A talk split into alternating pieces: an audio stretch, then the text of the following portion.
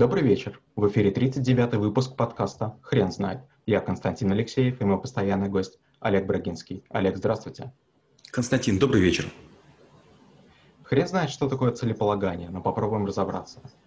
Постановка целей порой сопровождается ложными намерениями и сложностями. Не у всех это получается, иначе мы бы жили просто в другом мире. Олег, почему целеполагание – это навык? Потому что большинство людей ставят очень короткие себе цели. Куда пойти сегодня, чем заниматься завтра и что будет на следующей неделе. Целеполагание в широком смысле – это умение ставить рубежи для своей компании, для своей семьи, для своего бизнеса, достигать их без надрыва, без каких-то потрясений, а твердо, уверенно и поступательно. Олег, как правильно ставить себе цели? В первую очередь нужно понимать, что такое цель. Есть э, люди, которые говорят, что вот smart или smarter – это критерии, по которым должна ставиться цель. Да чушь собачья. Я могу совершенно бредовые идеи а, обличить в модель smart или модель smarter. Ни в коем случае. Цель – это очередная ступенька, на которую вам нужно наступить, чтобы перебраться на следующее. То есть цель это каскадная история. Мы должны представить себя в лодке подводной, которая плывет и сквозь иллюминатор видит первую цель, вторую, третью, четвертую, пятую.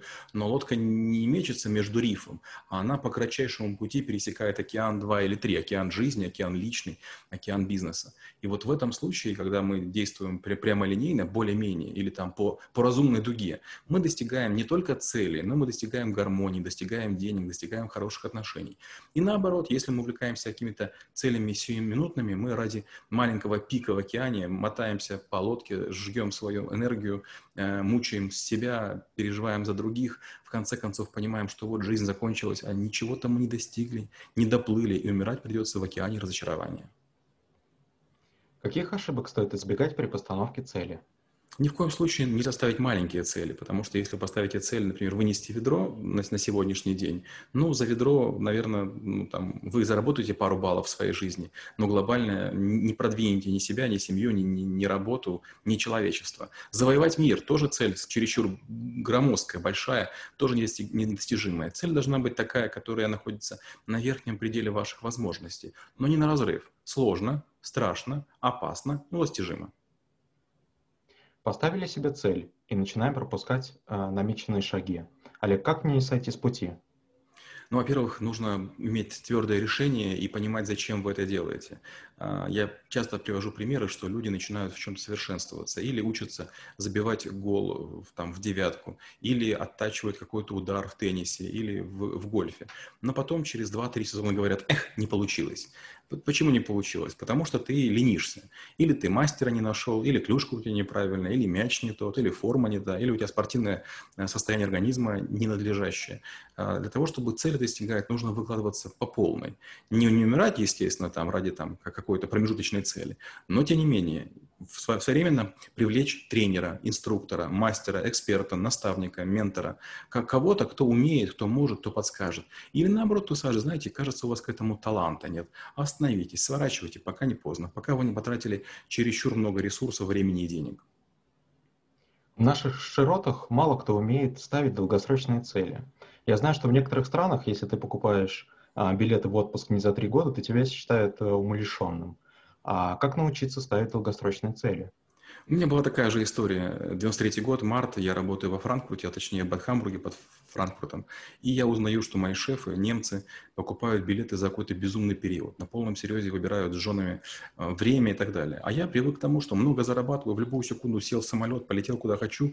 Я чувствовал, что в этом есть свобода. Сегодня решил, завтра полетел.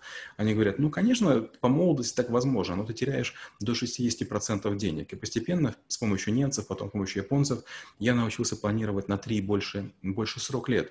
И, конечно, в этом есть сначала очень такая чудовищная какая-то неопределенность.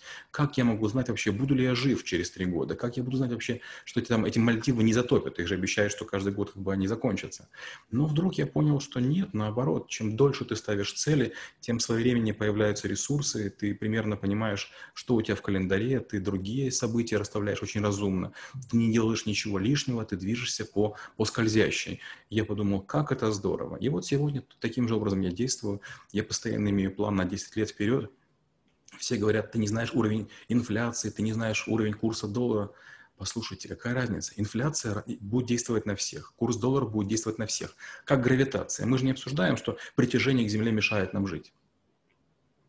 Олег, как вы относитесь к утверждению «цель оправдывает средства»?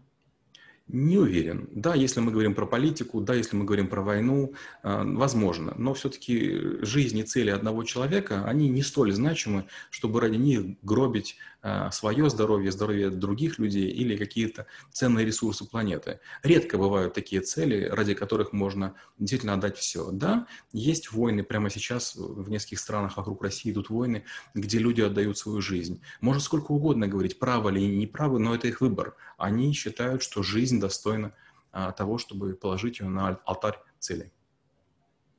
В какие моменты стоит пересмотреть цель?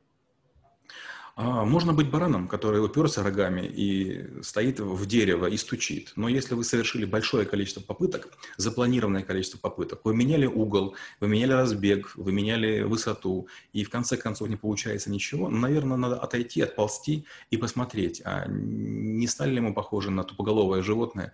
Может быть, надо изменить э, способ движения к цели. Я в этом страшного ничего не вижу, хотя, конечно же, я упрям, наверное, как бычок, я частенько совершаю большое количество попыток и очень не люблю отползать, как бы я в этот момент я признаю, что я две ошибки совершил. А, неправильная цель, и слишком долго я за нее бился. Спасибо. Теперь на вопрос, что такое целеполагание, будет сложно ответить. Хрен знает.